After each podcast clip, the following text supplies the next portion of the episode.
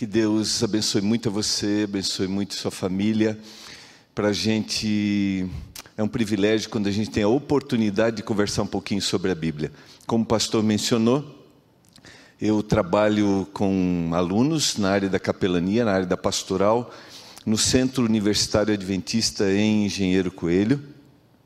É uma moçada que está começando e alguns terminando é, os seus cursos aí de tanto ensino médio, mas a maioria, a grande maioria, os cursos superiores. E tem sido uma experiência muito legal. Talvez estou falando para você que é jovem, então vou tentar é, ser simples aqui no estudo da palavra, que não é muito fácil, né? Quando a gente estuda temas como esse. Mas também quero é, dizer a você que é pai, que um dos grandes desafios que a gente tem é compartilhar a palavra de Deus, mas a gente não pode esquecer que a primeira Bíblia que a moçada lê é a nossa vida. E eu falo isso dentro do seu contexto familiar e também fora, né? Na realidade, a primeira Bíblia que as pessoas leem é, na, é a nossa vida. Então, não importa quem elas sejam, conhecidas ou desconhecidas, o nosso grande desafio é viver a palavra. Eu quero convidá-los a abrirem a Bíblia no livro de Hebreus. Eu vou tentar contextualizar um pouquinho, tá bom? E em seguida, aí a gente vai entrar especificamente no tema. Queria te dar umas, algumas sugestões, tá? Quando você ler a Bíblia, estou falando talvez para alguns que estão habituados a isso, mas quando você lê a Bíblia, tentar é, extrair, para, para extrair o máximo do texto, tentar focalizar o máximo do texto bíblico, algumas regras são importantes. Eu tenho uma amiga que é professora de teologia que diz que a gente deve silenciar diante do texto bíblico. Então, para a gente silenciar diante do texto bíblico, a gente tem que tentar chegar o máximo no que o autor bíblico inspiro, foi inspirado né, pelo Espírito Santo para escrever. Para isso, leia o texto, se aprofunde no texto, leia o seu contexto, leia outros textos que falem do mesmo assunto. Descubra qual é a estrutura de linguagem. Na Bíblia, a gente tem várias estruturas de linguagem. A gente tem, por exemplo, parábolas, a gente tem profecias. É, o pastor Conrad trabalhou um pouquinho a questão profética no livro de Daniel. A gente tem é, histórias, a gente tem cartas também. E o que eu vou ler aqui é uma carta, uma epístola, direcionada para um público específico. Essa carta, essa epístola, ela tinha um propósito, e eu vou tentar situar um pouquinho esse propósito, tá bom? Para você entender todo o contexto do livro. O ideal é se a gente fosse trabalhando um pouquinho isso de forma mais profunda, mas fica o meu desafio para você. É, o contexto do livro de Hebreus eram cristãos que haviam, haviam vindo de uma crença básica profunda dentro do judaísmo. Esses cristãos estavam agora com um desafio. Esses cristãos, eles estavam sendo perseguidos. Provavelmente esses cristãos moravam, habitavam na cidade de Roma e eles estavam sendo oprimidos. Nós não sabemos exatamente quem é o autor, mas se crê que Paulo é o autor da carta aos Hebreus, ainda que a gente não tenha detalhes específicos, a gente tem vários comentários a respeito de quem é. O que a gente sabe é que o autor de Hebreus era um, um conhecedor dos costumes judaicos. E a gente vê isso ao longo do livro. E o que, que ele escreve na carta aos Hebreus? O propósito dele é tentar motivar os cristãos a viverem uma vida fiel, mesmo diante das dificuldades que eles estavam enfrentando. Então, eles estavam sendo oprimidos, eles estavam passando por dificuldades, e ele mescla a sua carta apresentando detalhes é, bíblicos, teológicos e também de motivação. Qual é o grande objetivo dele? dizer para aqueles cristãos que não desanimassem na fé. Eu acho que vale a pena a gente é, abrir a Bíblia e ler alguns textos. Então vamos ler aqui. Eu queria ler para você Hebreus capítulo 2, só para a gente fundamentar um pouquinho essa parte introdutória. Hebreus capítulo 2, versos de 1 a 3. Por esta razão, importa que nos apeguemos com mais firmeza às verdades ouvidas, para que delas jamais nos desviemos. Se, pois, se tornou, se tornou firme a palavra falada por meio de anjos, a toda transgressão ou desobediência recebeu justo castigo. Como escaparemos nós se negligenciarmos tão grande salvação. Agora, Hebreus capítulo 3, versos 12 a 14. Tende, tende cuidado, irmãos, jamais aconteça haver em qualquer de vós perverso coração de incredulidade, que vos afaste do Deus vivo. Verso 13, pelo contrário, exortai-vos mutuamente cada dia, duramente o tempo que se chama hoje, a fim de que nenhum de vós seja endurecido pelo engano do pecado. Qual é o objetivo então do livro de Hebreus? O grande objetivo do livro de Hebreus é dizer para os cristãos, aqueles cristãos que haviam vindo de uma tradição eh, judaica, Sejam firmes na palavra. Não desanimem. Vocês estão passando por dificuldades. Vocês estão passando por opressão. Vocês estão sendo perseguidos. E eles, por essa opressão e por essa dificuldade, agora estavam se afastando daquilo que haviam aprendido. Eu acho que vale a pena abrir uma janelinha aqui, né? Quando nós somos oprimidos, quando nós passamos por dificuldades, normalmente nós temos a tendência ou de nos apegarmos fortemente ao Senhor, ou de nós desacreditarmos de tudo aquilo que um dia professamos. O que, que estava acontecendo com eles? Por passarem por dificuldades, eles estavam tendo a tendência de voltarem às crenças que eles haviam deixado. Aqui abre, é vale a pena abrir uma outra janela. A gente tem que tomar cuidado quando nós falamos sobre exclusivismo no estudo da palavra. Mas nós também devemos entender que o conhecimento da palavra é um processo gradativo. Eu estou falando para você hoje à noite, talvez que tenha uma crença diferente da minha. Eu queria dizer que eu respeito sua crença. Queria dizer que ela é importante para você e eu respeito isso. Agora, o que eu quero desafiar você é que o conhecimento da palavra é um processo gradativo.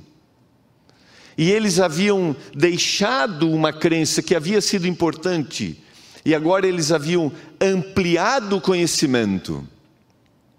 Por essa razão, eles, por serem oprimidos, queriam voltar, porque estavam desacreditados. Será que vale a pena tudo isso que eu estou acreditando? Será que vale a pena tudo isso que eu estou crendo? Eu queria desafiar você hoje à noite, você que faz parte da minha comunidade religiosa, fique firme na palavra. Você está sendo oprimido? Você está passando por dificuldades? Não esqueça, o próprio livro de Hebreus vai dizer que o Senhor,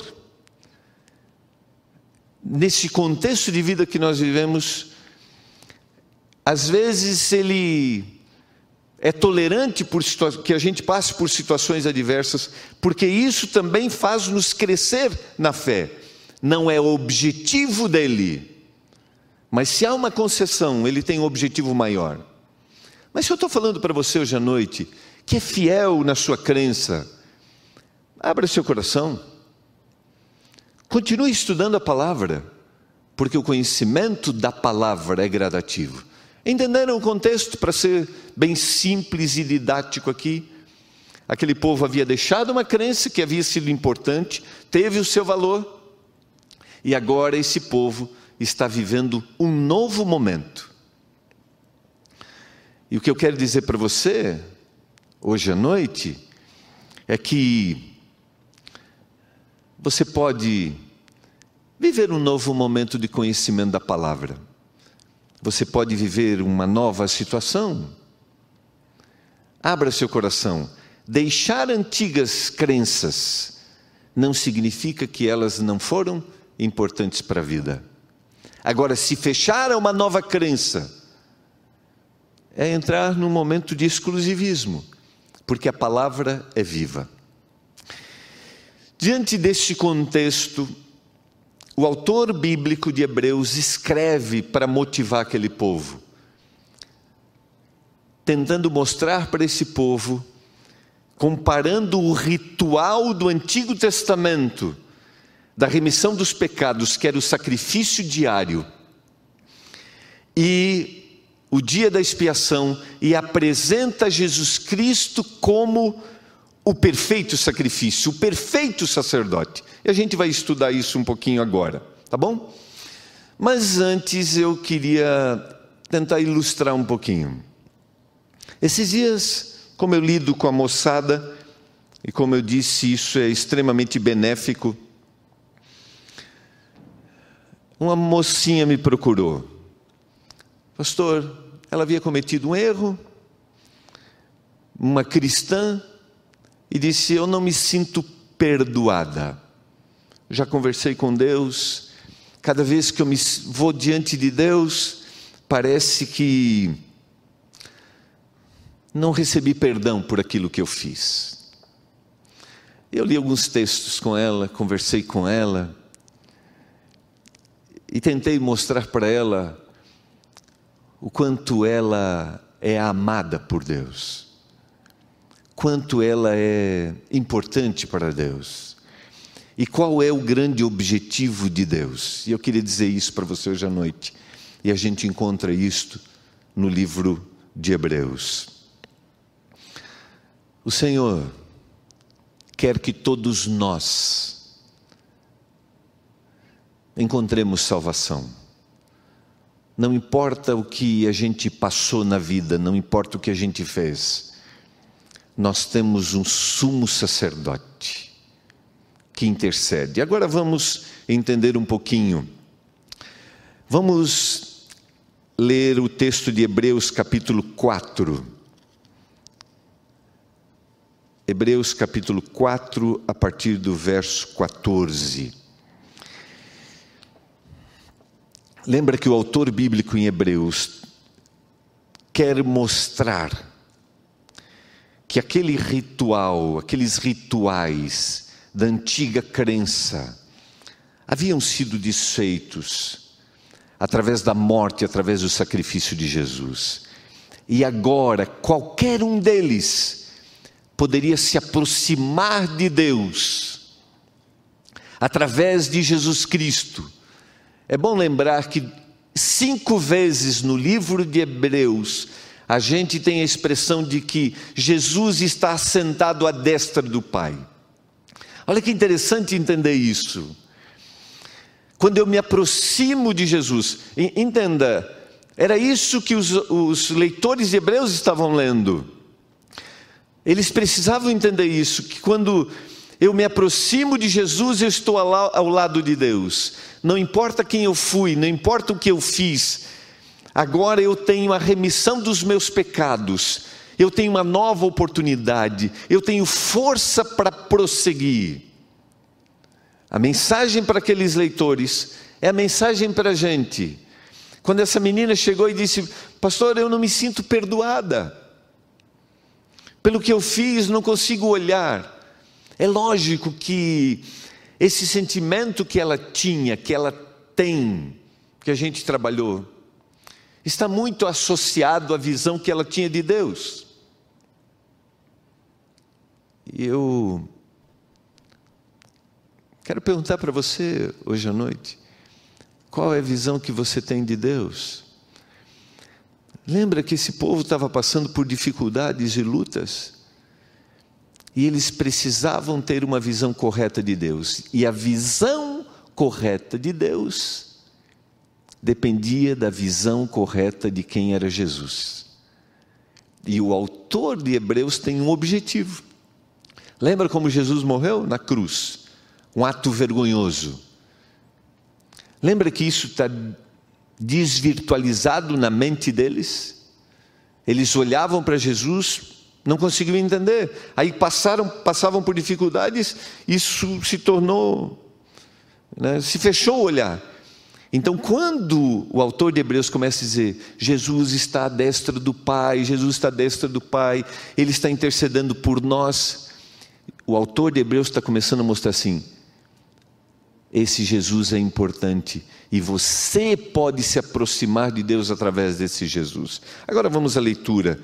Tendo, é, Hebreus capítulo 4, verso 14: Tendo, pois, a Jesus, o Filho de Deus, como grande sumo sacerdote que penetrou os céus, conservemos firme a nossa confissão, porque não temos sumo, porque não temos sumo sacerdote que não possa compadecer-se das nossas fraquezas.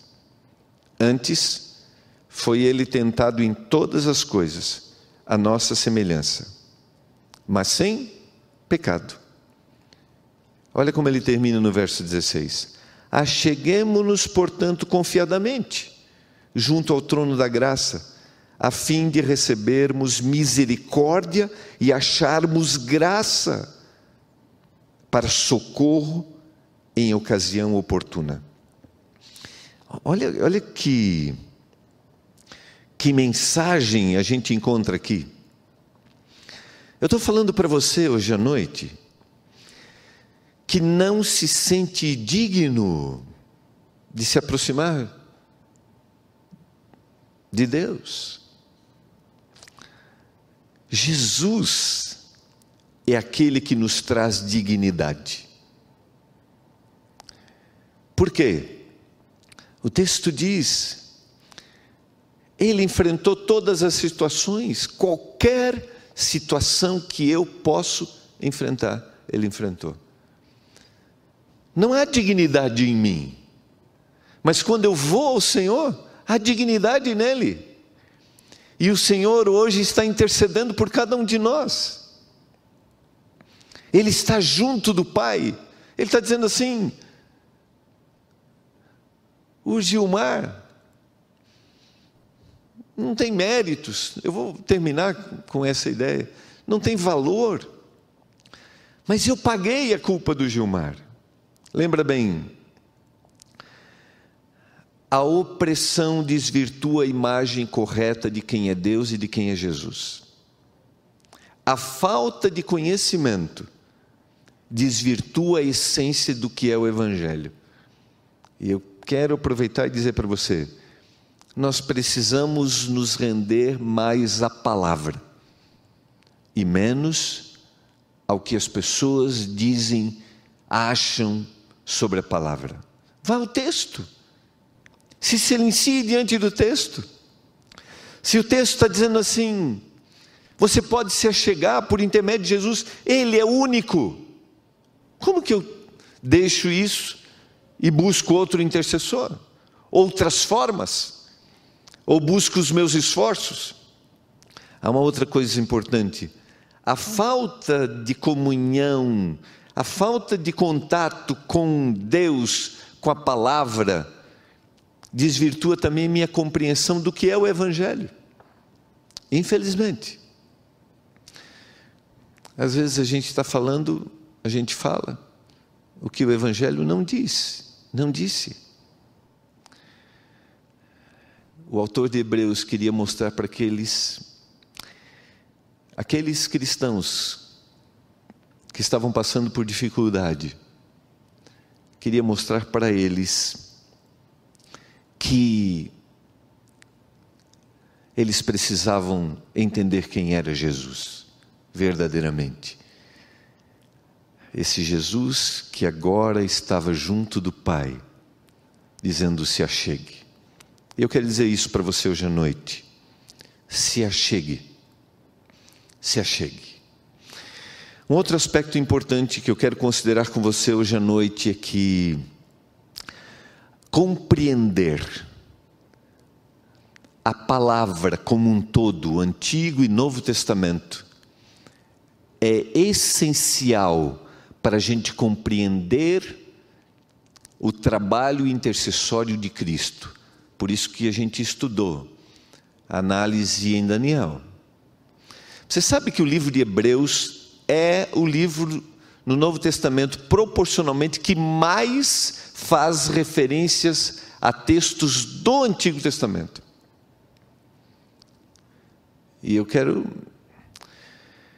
fazer motivar você. Estude a palavra como um todo. Infelizmente, lembra bem, quando eu digo um pensamento diferente, não significa que eu não respeite, mas é um equívoco quando as pessoas dizem que a gente deve, deve basear nossa fé simplesmente no Novo Testamento. Esse é um equívoco. Toda a palavra é inspirada. Toda a palavra, diz Paulo na carta a Timóteo. Toda a palavra é importante. Estude toda a palavra. Agora, eu quero andar um pouquinho. Eu quero ir para o capítulo 9, para a gente pensar nos finalmente aqui capítulo 9, a partir do verso 23. Eu acho que eu vou pôr meu óculos aqui, porque eu vou ler vários versos aqui. Então agora eu vou precisar do óculos. Cheguei na fase do óculos. Tem coisas que não dá para negar, né? Então vamos lá. Hebreus capítulo 9, 23 a 28. Era necessário, portanto, que as figuras das coisas que se acham nos céus se purificassem com tais sacrifícios. Mas as próprias coisas celestiais com sacrifícios a eles superiores. Porque Cristo não entrou em santuário feito por mãos, figura do verdadeiro, porém no mesmo céu para comparecer agora por nós diante de Deus. Estou lendo agora o verso 25 nem ainda para se oferecer a si mesmo, muitas vezes como o sumo sacerdote, cada ano entra nos santos do santo, santo dos santos com sangue alheio. Ora, neste caso, seria necessário que ele tivesse sofrido muitas vezes desde a fundação do mundo. Agora, porém, ao se cumprirem os tempos, se manifestou uma vez por todas, para aniquilar pelo sacrifício de si mesmo o pecado. E assim, como aos homens está ordenado morrerem uma só vez, vindo depois o juízo, assim também Cristo, tendo se oferecido uma vez para sempre, para tirar os pecados de muitos, aparecerá uma segunda vez sem pecado, aos que o aguardam para a salvação. Vamos pensar um pouquinho juntos agora. Quando a gente estuda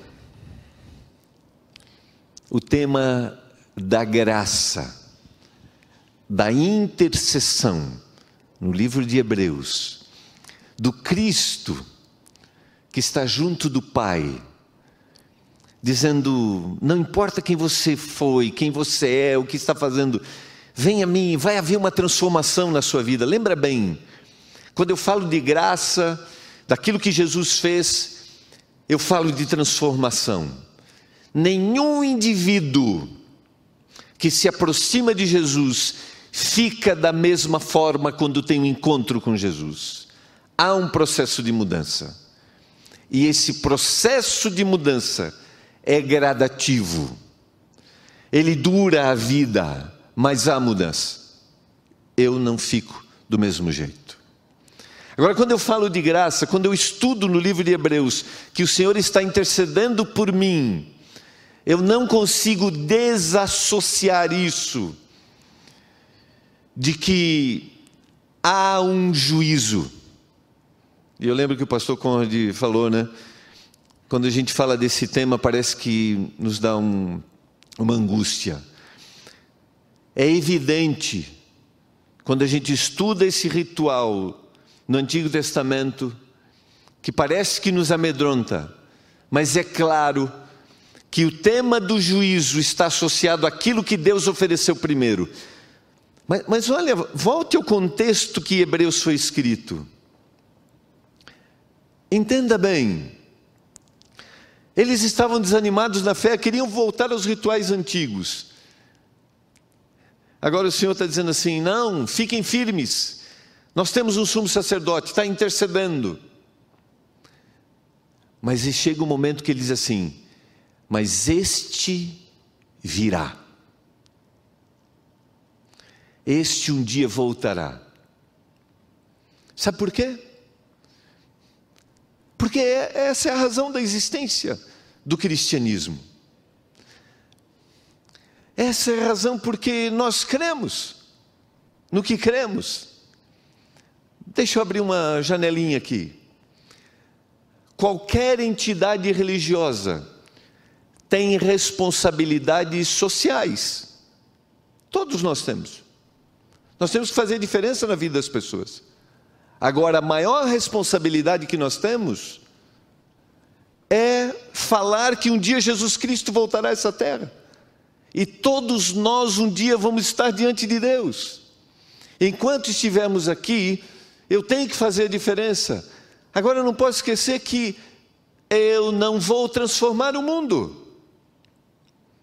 Uma instituição não vai transformar o mundo socialmente. A volta de Jesus. Por isso o juízo não é, não é para temer. E não tem como falar de graça sem falar da volta de Jesus e sem ter a certeza de que um dia eu vou estar diante de Deus.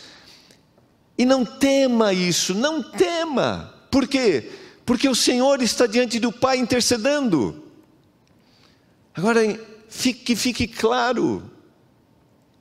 Eu estou falando isso, eu trabalho numa universidade e eu tenho alegria no período das férias, tanto em julho, esse ano não fomos em julho, quanto em janeiro, de realizar projetos de curto período, contínuo, a cada ano, mas de curto período, com alunos, projetos sociais como agora nós temos a construção de uma escola nos países mais pobres do mundo, Chad, nós levamos um no centro da África. Vamos lá, vamos fazer a diferença. Agora, a grande diferença é que aquela ação leve à transformação. Sabe para o quê? Para o reino que virá. Quando nós vamos para Hebreus, nós entendemos que o Senhor está intercedendo, mas entendemos que um dia Ele virá. Ele vai olhar para o Gilmar e vai dizer assim: e aí? E aí, Gilmar? Você foi um servo bom e fiel. Lembra que isto não é uma cobrança. Segundo detalhe, o alcançar não é meritório. Não. Lembra que eu falei? É a graça. Agora, não há como falar de graça sem falar de compromisso. Sem falar que eu tenho uma responsabilidade, é o que, é o, que o autor de Hebreus está dizendo para aquela igreja. Fiquem firmes, o Senhor está intercedendo, mas um dia ele virá, ele voltará. E eu quero terminar lendo o que está no capítulo 12 do livro de Hebreus. Eu vou ler alguns versos a partir do verso 1, tá? Portanto, também nós, visto que temos a rodear-nos tão grande nuvem de testemunhas. Lembra que no capítulo 11 ele falou sobre os heróis da fé? Lembra, lembra disso? Falou pela fé, eles ficaram firmes pela fé. Ele vai dizer: continuem firmes. Aí eles se referem às testemunhas que ele citou. Desembaraçando-nos de todo o peso e do pecado que tenazmente nos assedia. Olha só. Corramos com perseverança a carreira que nos está proposta. Fazendo o quê? Olhando firmemente para o Autor e Consumador da fé, Jesus, o qual, em troca da alegria que lhe estava proposta, suportou a cruz, não fazendo caso da ignomínia, e está assentado à destra do trono de Deus. Considerai, pois, atentamente aquele que suportou tamanha oposição dos pecadores contra si mesmo, para que não vos fatigueis, desmaiando em vossa alma. Mas o verso 4 e 5. Ora, na vossa luta contra o pecado, ainda não tendes resistido, resistido até o sangue. Estais esquecidos da exortação que, como filhos, discorre convosco. Filho meu, não menosprezes a correção que vem do Senhor, nem desmais quando por eles és reprovado. O seis, porque o Senhor corrige a quem ama e açoita a todo filho a quem recebe.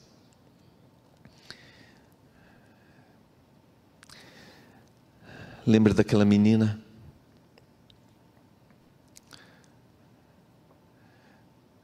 Pastor, eu não me sinto.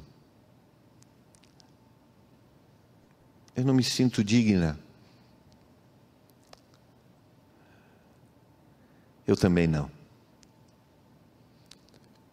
Mas é quando eu leio a palavra, vou para Hebreus, eu entendo que eu tenho um sumo sacerdote perfeito. Perfeito. Não é através de sangue de animais, diz o escritor, mas é através do sangue de Jesus que eu recebo remissão. Estou falando para você que não se sente digno, se achegue ao Senhor, o sacrifício perfeito. Agora tem uma coisa, continue firme. Estou falando para você que está desanimado na fé, estou falando para você que tem uma compreensão da palavra diferente do que eu falei hoje. Continue firme. Você que talvez esteja desanimado, busque o Senhor. E você que tem uma compreensão diferente da minha, estude a Bíblia. Busque. Entre no canal aqui. Eu tenho certeza que essa comunidade religiosa vai contactar você. Escreve aí, escreve aí. Diga, eu quero conhecer mais. Eu tenho certeza que o pastor Gilson e sua equipe vão atender você. Estou falando para você que desanimou e abandonou, e às vezes fica constrangido em voltar. Escreve aí, eu quero voltar. Agora não esqueça, eu tenho que dizer para você que quando eu vou para Hebreus, o Senhor diz para mim assim: um dia a intercessão cessará. eu voltarei. E nós vamos estar diante do Senhor. Não há temor, porque existe graça. Mas há reconhecimento. Sabe por quê? Porque não é justo, não é justo vivemos do jeito que vivemos para sempre. Eu queria ler uma frase que eu anotei, que é um resumo do livro de Hebreus. O livro de Hebreus é uma ponte sobre o abismo, o abismo do tempo, mostrando que Cristo e o céu trabalham em nosso favor.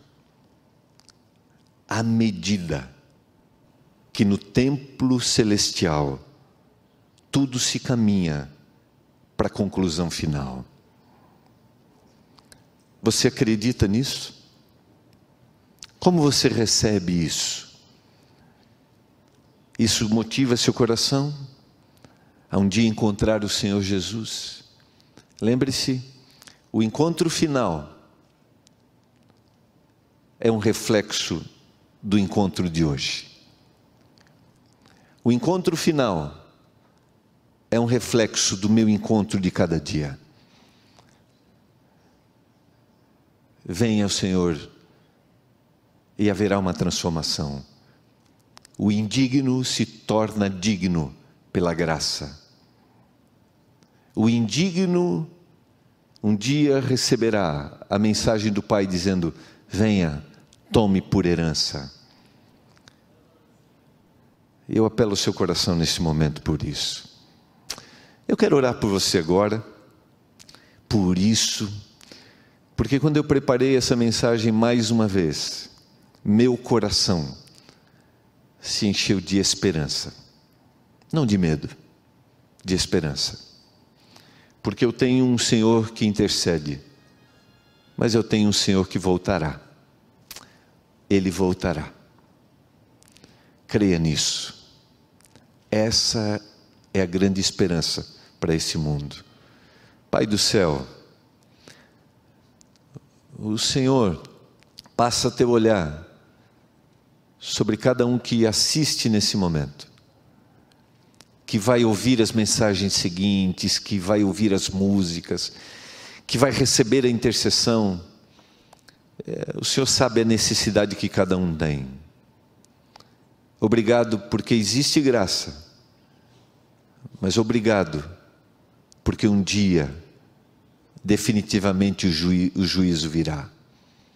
Obrigado porque existe amor, mas a justiça está junto. Pai, que isso não cause